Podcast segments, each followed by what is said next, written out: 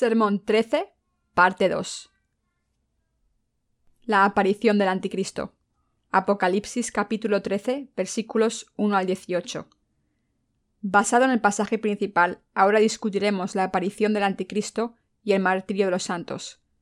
Del capítulo 13 podemos ver una bestia que sale del mar. Esta bestia, que tiene diez cuernos y siete cabezas, es nada menos que el Anticristo. El pasaje nos dice que sobre los cuernos de la bestia hay diez coronas, y sobre sus cabezas un nombre blasfemo. También se nos dice que esta bestia era como un leopardo, con sus pies como los de un oso y su boca como la boca de un león. Además, el dragón le dio su poder, su trono y gran autoridad. Una de las cabezas fue herida de muerte, pero esta herida de muerte fue sanada milagrosamente. Maravillados por esto, el mundo entero comenzó a seguir a la bestia, y mientras se le daba autoridad de parte del dragón, adoraron a ambos, la bestia y el dragón, diciendo ¿Quién es como la bestia? ¿Quién es capaz de hacerle guerra? Este pasaje también nos dice que le fue dada a la bestia una boca que hablaba grandes cosas y blasfemias, y autoridad para continuar sus obras durante cuarenta y dos meses. La bestia levantándose del mar. Lo que el apóstol Juan vio fue el surgimiento del anticristo, apareciendo en los tiempos finales, entre los gobernadores de este mundo. Este anticristo era la bestia que surgía del mar, un monstruo con diez cuernos y siete cabezas. Primero debemos descubrir si esta bestia es o no la bestia real que ciertamente aparecerá en el mundo. Existen dos cosas principales de la bestia que nos interesan. Primero, si esta bestia hará o no su aparición en este mundo, y si matará a mucha gente. Y segundo, si esta bestia se refiere o no al triánico anticristo, quien surgirá de los gobernadores de este mundo. Estos son algunos de los temas que atraen la atención de la gente. Aquellos que saben acerca de estos temas pueden decir que son fáciles de entender, pero para aquellos que los ignoran, es natural que se pregunten si tal bestia aparecerá ciertamente o no en los tiempos finales del mundo, y si gobernará o no a la gente. Dios nos habla en el capítulo 13 acerca de la futura aparición de un rey en este mundo, quien estará gobernado por Satanás. La frase una bestia levantándose del mar significa que un rey de entre los siete reyes del mundo se convertirá en el anticristo. Este pasaje también nos dice que diez naciones se unirán alrededor del anticristo y gobernarán a través de un mundo destruido. Por otro lado, la ira mortal de una de las cabezas de la bestia y su sanación nos dicen que uno de los siete reyes será herido mortalmente, pero también será sanado de su herida mortal. Este rey será declarado clínicamente muerto, pero milagrosamente será resucitado a la vida, y entonces actuará como el dragón. El dragón aquí se refiere a Satanás. Como el dragón, la bestia tendrá toda la autoridad para destruir y dañar a la gente. Cuando el tiempo final llegue, este bestial hombre hará su aparición en este mundo y masacrará a la gente, tan horrendo como en la película Godzilla. Con la aparición del siervo de Satanás, el mundo comenzará a ir hacia su destrucción. El método por el cual Satanás ha escogido obrar en la última era es realizar sus atrocidades contra la gente a través de su siervo. Este es el mismo principio que Dios usa salvando a los pecadores de sus pecados a través de sus santos. Necesitamos señalar exactamente lo que significa este pasaje para nosotros. Así como una de las cabezas fue herida en este pasaje, un gobernador de este mundo, resucitado de una herida mortal, recibirá autoridad del dragón y será honrado por la gente como si fuese Dios. Es por eso que debemos recordar que la gente proclamaba ¿Quién como la bestia y quién podrá luchar contra ella? Este anticristo, que aparece en el presente pasaje, será respetado por toda la gente bajo el dominio de Satanás y se opondrá a Dios. Significa que un poderoso líder surgirá en el fin del mundo y lo gobernará. Este gobernador será uno de los gobernadores de las naciones del mundo. Habiendo recibido el espíritu del anticristo de parte de Satanás, éste surgirá como un poderoso líder. Entonces el mundo estará bajo el gobierno de este líder y será reinado por él. En el futuro el mundo estará unido en un solo estado. Las naciones avanzadas de los tiempos presentes cooperarán entre ellas y extenderán su gobierno sobre todo el mundo, poniendo al frente a este poderoso gobernador. En Europa ahora tenemos la Unión Europea, y también en Asia y en América existen organizaciones que están buscando una mayor integración de los estados individuales para formar un solo cuerpo político. Cuando estas organizaciones se desarrollen más, Estados Unidos supranacionales aparecerán, y un líder muy poderoso surgirá de estos estados integrados. Este líder tendrá el papel del anticristo, quien está en contra de Dios. será un líder carismático con poder para reinar y reprimir al mundo entero como le plazca. ¿Por qué? Porque recibiendo una gran habilidad y autoridad de dragón, Satanás, su sabiduría será diferente a la de la gente normal, y sus pensamientos también serán diferentes a los de la demás gente. Su sabiduría y su poder alcanzarán el cielo, lo que dice se realizará sin ningún problema. Y nadie podrá atreverse a desear su lugar. Este periodo de su reinado es la era del caballo pálido, escrito en el Apocalipsis 6. La era del caballo pálido ciertamente vendrá en un futuro cercano. Entonces el mundo le pertenecerá al anticristo por un tiempo. Pero aquellos que no saben esta verdad ciertamente desearán ver que aparezca un poderoso líder como el anticristo. Sin embargo, los santos conocen esta verdad y serán despertados en esta era. Y así cuando este tiempo llegue, serán capaces de resistir y de pelear en contra del anticristo y serán martirizados para defender su fe. En la actualidad no mucha gente respeta totalmente a los líderes de su propio país. Sin importar en qué país vivan, la gente en general tiene alguna clase de disgusto contra sus líderes políticos. La gente de todo el mundo espera un líder fuerte y capaz. ¿Por qué? Porque quieren un líder que pueda resolver todos los problemas que se están amontonando en este mundo, desde la falta de alimentos hasta la degradación ambiental problemas religiosos, estancamiento, tensión racial y así sucesivamente. Cuando un líder mundial, armado, con gran sabiduría y poder, sea capaz de resolver todos los problemas, todos en este mundo lo honrarán como a Dios y se alegrarán de ser gobernados por él.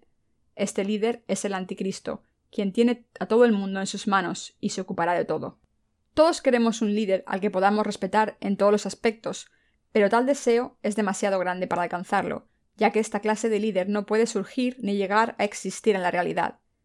Pero el anticristo que ha de venir resuelve los innumerables problemas políticos y económicos. Él será la clase de líder que todo el mundo desea, él que puede extraer estabilidad política y económica al mundo. Cuando la era del caballo negro pase y comience la era del caballo pálido, debido a la plaga de las siete trompetas, el arruinado mundo buscará un líder fuerte y capaz. Los impotentes líderes de los pequeños países no pueden resolver problemas globales, así que la gente buscará un líder absoluto. El anticristo aparecerá en ese tiempo, hablando y actuando como Dios. Debido a que habrá sido sanado de su herida mortal, la gente será maravillada por él, vivirá de nuevo y obrará como un gobernador con gran poder, coraje, determinación y sabiduría. La gente de todo el mundo pensará que él es como Dios. Como tal, aun la gente de Israel creerá que él es su esperado Mesías, pero los israelitas pronto se darán cuenta que es un mentiroso y que Jesucristo es su verdadero Mesías, y así muchos de ellos serán salvos. El anticristo escuchará a la gente diciendo ¿Quién como la bestia y quién podrá luchar contra ella? Todos aquellos que no le obedezcan, sin excepción, serán entonces acribillados. Cuando la era del caballo pálido llegue, el mundo entero no solo sufrirá grandemente por las plagas naturales, despojados por un fuego que quema una tercera parte de los árboles y ahogado por un humo denso, sino que la gente del mundo también se unirá para estar bajo un solo gobernante y servirle como a un rey. El que resuelve todos estos problemas será exaltado muy alto por ellos igual que Dios. Todas estas cosas están entre lo que Dios ha planeado, porque estas cosas que vienen al mundo, primeramente, debe haber cambios drásticos en el medio ambiente global y un consenso entre los líderes de opinión de cada nación sobre la necesidad de una autoridad gobernante centralizada. Tal consenso que va tras esta clase de gobernante se está forjando en la era actual del caballo negro. El mundo ahora quiere un líder muy fuerte. Mientras los líderes de cada nación son incapaces, individualmente, de dispersar el descontento de su propia gente, la humanidad ahora busca un líder fuerte que pueda resolver todos los problemas que encaran en la actualidad.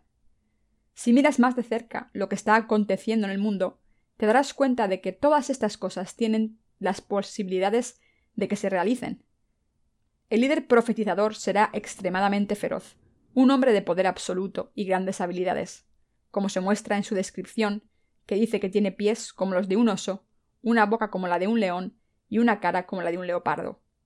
Recibiendo la autoridad del dragón, este hombre blasfemará contra Dios, contra sus ángeles en el cielo y contra sus santos, y él peleará contra los santos y los vencerá. El anticristo matará a los santos en su lucha contra ellos, demandándoles que renuncien a su fe. Debido a que los santos no renuncian su fe en este periodo, todos ellos serán martirizados. Y así como el anticristo tendrá autoridad sobre el mundo entero, matará y destruirá libremente a todos aquellos que no obedezcan sus órdenes. El versículo 8 nos dice, Y la adoraron todos los moradores de la tierra, cuyos nombres no estaban escritos en el libro de la vida del Cordero, que fue inmolado desde el principio del mundo. Debido a que el anticristo reinará como rey absoluto en este tiempo, cualquiera que no le obedezca será aniquilado a su mandato. Sin embargo, para todos los santos, ese tiempo será el tiempo de su martirio. Del versículo 8 citado arriba, la palabra adorar significa honrar y servir a aquel que es absoluto. En los tiempos finales, el anticristo será adorado por la gente sobre esta tierra como a Dios, recibiendo mucho mayor honor que cualquier otro rey que haya nacido antes. Sin embargo, un grupo de gente no adorará a este líder. Son ni más ni menos que los cristianos nacidos de nuevo. Ellos no reconocerán al anticristo como a Dios y como tal no lo adorarán, sino que serán asesinados por defender su fe. Otra bestia saliendo de la tierra. El anticristo también tiene su falso profeta. Este falso profeta es el que levantará al anticristo en alto, así como amenazará y matará a aquellos que no obedecen a la bestia. El Apocalipsis 3:11 dice, Después vi a otra bestia que subía de la tierra, y tenía dos cuernos semejantes a los de un cordero, pero hablaba como un dragón. La segunda bestia que aparece aquí es el siervo de la primera bestia, esto es del anticristo. Como el anticristo también se opondrá a Dios y matará a la gente del mundo y a los justos. Recibiendo autoridad de dragón, adoptará a la gente para adorar al anticristo, quien vino ante él como a Dios. Debido a que él también recibirá autoridad del dragón, hará lo que el dragón le pida. No solo hará que la gente adore al anticristo, quien vino ante él, y que matará a todos aquellos que no lo obedezcan, sino que también realizará milagros, tales como hacer descender fuego del cielo, y actuará aún como si fuera el anticristo. Lo glorificará e idolatrará a la bestia, quien fue mortalmente herida, pero revivida de esta herida ante todos. Entonces, ¿quién hará todas estas cosas? El profeta del anticristo. Su trabajo es hacer una imagen del anticristo que vino ante él, y hará que la gente lo exalte tan alto como a Dios, para hacerlo, le dará aliento de vida a esta imagen del anticristo, para hacerla hablar, y matará a todos aquellos que no adoren a este ídolo de la bestia, sin importar cuántos sean. Debido a que los santos serán martirizados por rehusarse a adorar al ídolo, innumerables mártires saldrán de este tiempo. Por otro lado, todos los que en este mundo no han nacido de nuevo temblarán ante su muerte y terminarán convirtiéndose en esclavos de la muerte. Así que todos ellos adorarán al anticristo como a Dios, los intelectuales conscientes se podrán levantar en una rebelión en contra del dictador, pero rápidamente serán callados, muertos por el fuego que sale de las bocas del falso profeta y el anticristo. Este falso profeta, habiendo construido el ídolo, dirá Todos deben recibir la marca de su nombre o de su número. Su política será prohibir que alguien que no tenga esta marca de la bestia realice cualquier clase de intercambio, para que ciertamente todos reciban esta marca del nombre de la bestia. El versículo 18 dice, Aquí hay sabiduría, el que tiene entendimiento cuente el número de la bestia, pues es número de hombre, y su número es 666. Esto es más bien muy directo. Aunque pensamos que el número 666 es una cosa complicada, simplemente significa el nombre del anticristo o su número. Recibir la marca de la bestia significa recibir la marca de su nombre, ya sea en la frente o en la mano derecha. Es para imprimir el nombre de este gobernador en el cuerpo de alguien, asignarle un número y digitalizarlo en un código de barras. Esta marca será necesitada en todas partes, siempre que alguien trate de comprar algo. Aun cuando te subas a un camión, usted necesitará este número digital impreso en su cuerpo y sin él usted estará restringido. La era de hoy es esta era digital, es la era de los números. Mientras que todo es traducido a números, lo que una vez fue extremadamente complicado, ahora se ha vuelto extremadamente simple. En esta era aparecerá esta marca de la bestia. El anticristo hará un ídolo de sí mismo y demandará que la gente lo adore como a Dios. El tiempo ciertamente llegará en que a la gente ciertamente se le requerirá que se le llame al anticristo como su Dios, que le alaben y mencionen su nombre con honor, y que reciban su nombre sobre sus diestras o sus frentes. Cuando tales cosas acontezcan, los santos serán martirizados. El anticristo demandará que los santos reciban su marca y lo adoren diciendo ¿Así que crees en Jesús? ¿Tú crees en Él como Dios? Deshace de Él. En vez de eso, inclínate ante esta imagen y llámame Dios a mí. Cree en mí como aquel que es absoluto. Si no lo haces, ciertamente morirás. El anticristo demandará una sola fe de todo el mundo, y demandará que todos lo adoren como a Dios. Aquellos que no admitan que Él es Dios, en este tiempo serán asesinados. El anticristo ejecutará públicamente a los santos que estén en su contra. Todos aquellos cuyos nombres no están escritos en el libro de la vida del Cordero recibirán su marca y le adorarán a Él. Cuando recibimos la remisión del pecado en nuestros corazones, el Espíritu Santo habita en nosotros, y nuestros nombres son escritos en el libro de la vida del reino de los cielos debido a que nuestros nombres están escritos en el libro de la vida, y debido a que el Espíritu Santo ha sellado nuestros corazones, todos seremos levantados cuando Él nos llame. ¿Acaso nosotros podríamos abandonar a Jesucristo, quien nos ha salvado, y declarar que la imagen de la bestia ahora es nuestro Dios y Salvador? Claro que no. No importa lo insuficientes que hayamos sido antes delante de Él, nuestro Señor vino a esta tierra en semejanza de hombre, limpió todos nuestros pecados tomándolos sobre sí mismo, con su bautismo, y nos salvó siendo juzgado vicariamente sobre la cruz. También, debido a que nuestro Señor ya nos ha dicho de antemano acerca de todas estas cosas que vendrán, nosotros los santos nunca podremos traicionar nuestra fe durante ese tiempo del anticristo. Aunque el tiempo de la tribulación llegará a nosotros y será seguido por nuestra muerte, nosotros aún creemos que nuestro Señor nos hará vivir en su reino del cielo, resucitándonos y raptándonos poco después de nuestro martirio. Debido a que creemos que después de nuestro rapto Dios destruirá este mundo derramando sus plagas de los siete tazones, y que después de esto descenderemos sobre esta tierra y reinaremos sobre ella durante mil años, nosotros nunca podremos arrodillarnos ante un ídolo. Es por eso que los siervos y santos de Dios darán voluntariamente sus vidas. El falso profeta entonces tratará de convencerlos de lo contrario, tratará de comprarnos diciendo Mira, hay caos por doquier en este mundo, en este momento. Cuando todos, incluyendo a todos los intelectuales y a los académicos, crean en nuestro líder supremo como creen en Dios, ¿cómo pueden ustedes continuar rehusándose a creer en este Rey absoluto de nosotros? Pero si nosotros conocemos y creemos siempre en la palabra de Dios, siempre triunfaremos al final y abrazaremos nuestro martirio. En Apocalipsis capítulo 14 aparecen los 144.000 santos que alaban a Dios en el cielo. Esto nos habla de la resurrección y rapto de los santos después de su martirio. De cualquier otra manera en la Biblia, como lo que Pablo nos dijo de la segunda venida de Cristo, o lo que otros siervos de Dios han profetizado en el Antiguo Testamento, también podemos descubrir el rapto, con el cual los santos seremos arrebatados en el aire y nos uniremos en la cena de bodas del Cordero con el Señor. A esta zona de bodas entrarán los santos. Así cuando los santos han entrado en la cena de bodas del Cordero en el cielo, las plagas de los siete tazones serán derramadas sobre esta tierra, arruinándola completamente. Después de esto la tierra es renovada y los santos descenderán entonces con el Señor y reinarán en el reino de Cristo durante mil años que están por venir. Cuando sabemos todos estos hechos, ¿cómo podemos comparar al anticristo con Dios, aun si nos arroja toda clase de alivios y tentaciones para hacer que nos inclinemos ante su imagen? Le adoremos como a Dios y abandonemos nuestra fe en el Dios verdadero. Claro que no. Como está escrito en la Biblia, es pues la fe la certeza de lo que se espera, la convicción de lo que no se ve. Hebreos 11.1. Los profetas creen en lo que Dios les ha dicho de antemano acerca de las cosas que están por venir. Los siervos y los santos de Dios, quienes creen en la palabra, son todos sacerdotes y profetas.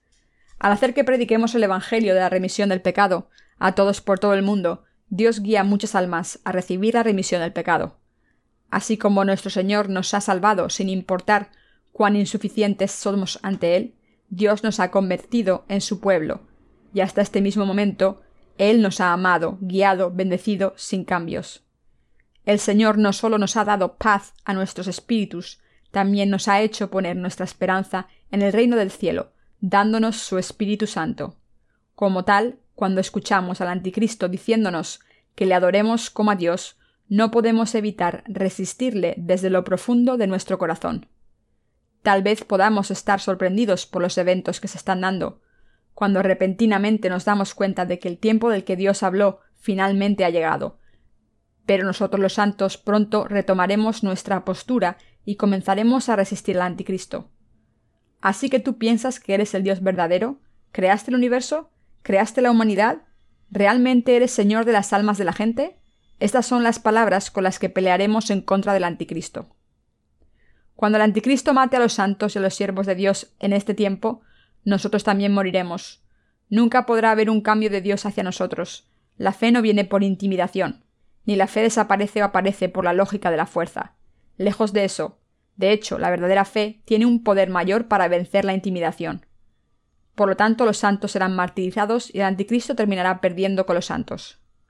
Cuando el anticristo haga ídolos de su propia imagen y demande que los santos le adoren como a Dios, los santos y los siervos de Dios le gritarán ¿Eres siervo de Dios o de Satanás? ¿Conoces el Evangelio del agua y el Espíritu? ¿Conoces y sabes que Jesucristo es Dios? Cuando Jesucristo regrese a esta tierra, Él arrojará a la gente como tú al final más profundo del infierno. ¿Entiendes, hijo de Satanás? El anticristo y su profeta entonces matarán a los santos, y los santos gozosamente abrazarán su martirio por Dios.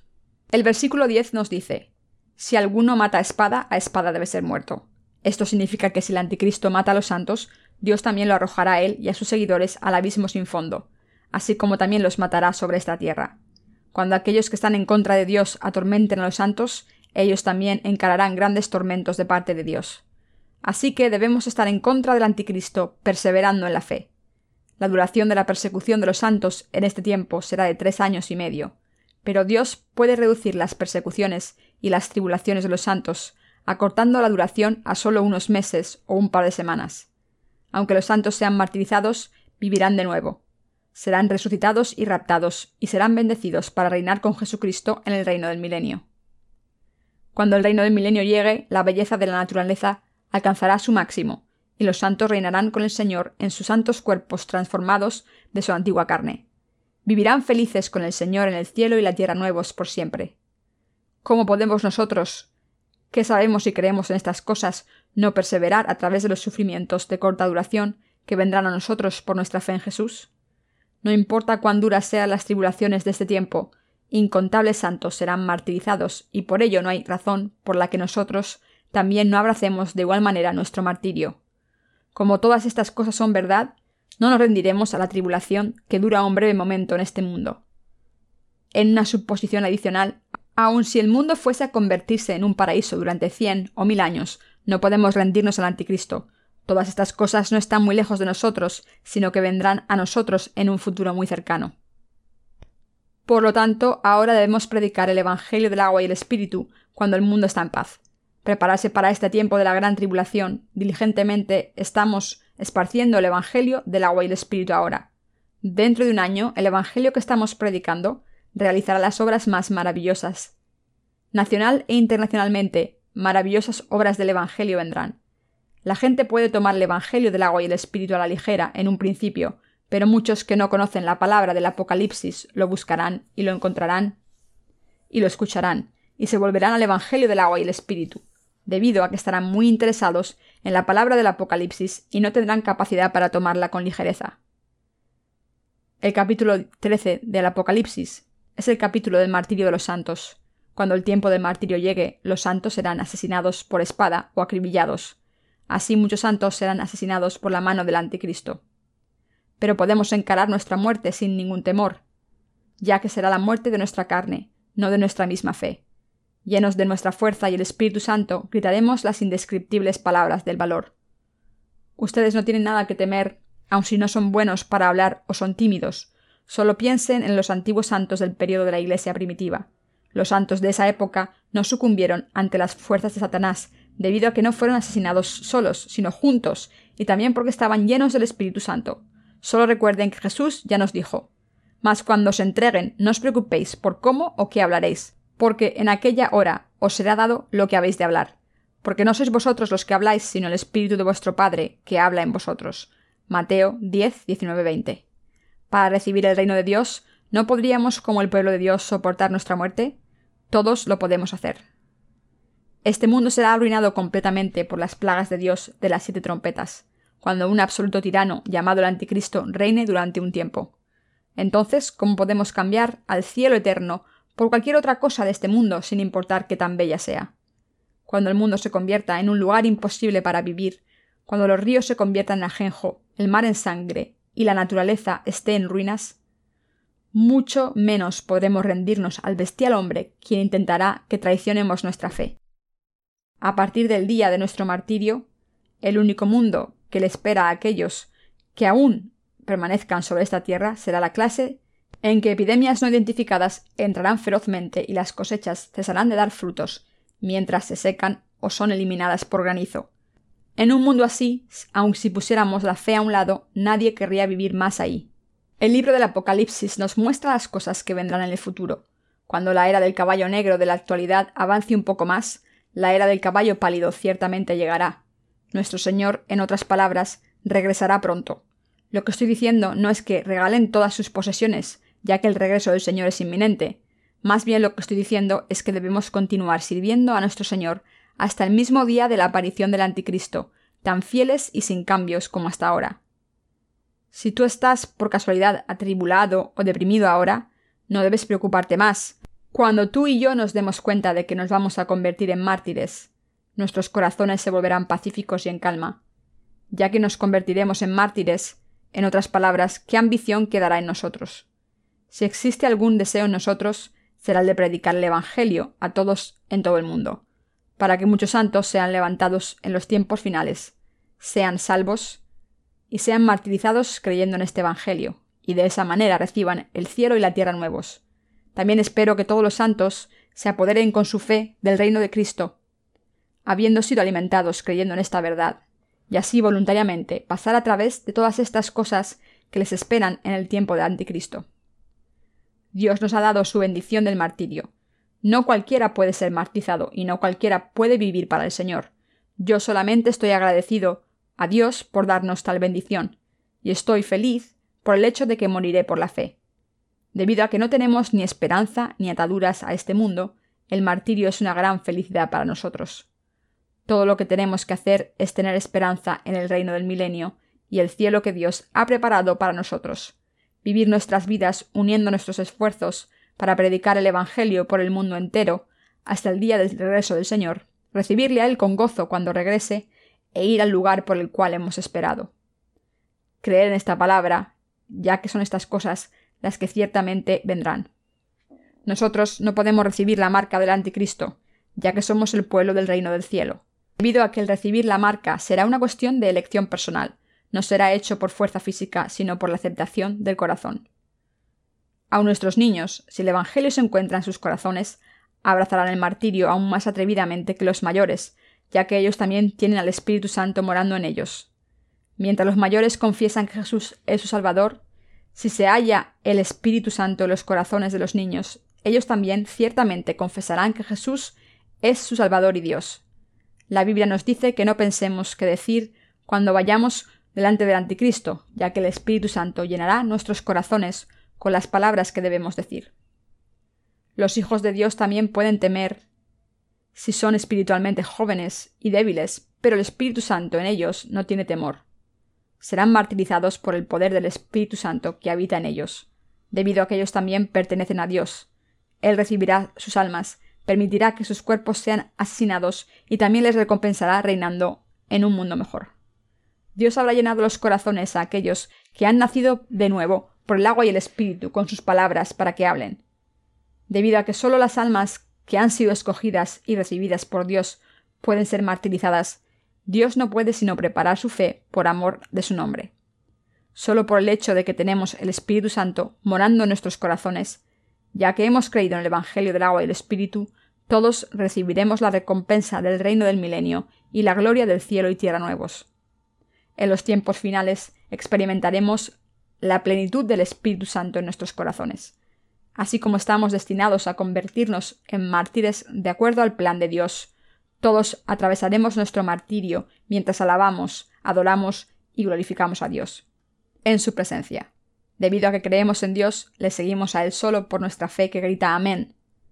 Debido a que sabemos que seremos martirizados, nuestra ambición carnal se deshace con naturalidad ante nosotros, haciendo nuestras almas muy puras ser martirizados, lo cual es la voluntad de Dios para nosotros, es recibir una gran bendición y ser glorificados enormemente.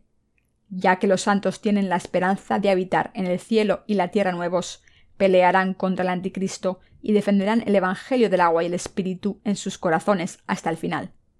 En este tiempo de la gran tribulación, todos los santos, reconociendo a Jesucristo como su Dios y creyendo en su perfecta salvación dada por Él, abrazarán su martirio ante Dios. Doy gracias al Señor, quien nos ha dado esta bendición del martirio.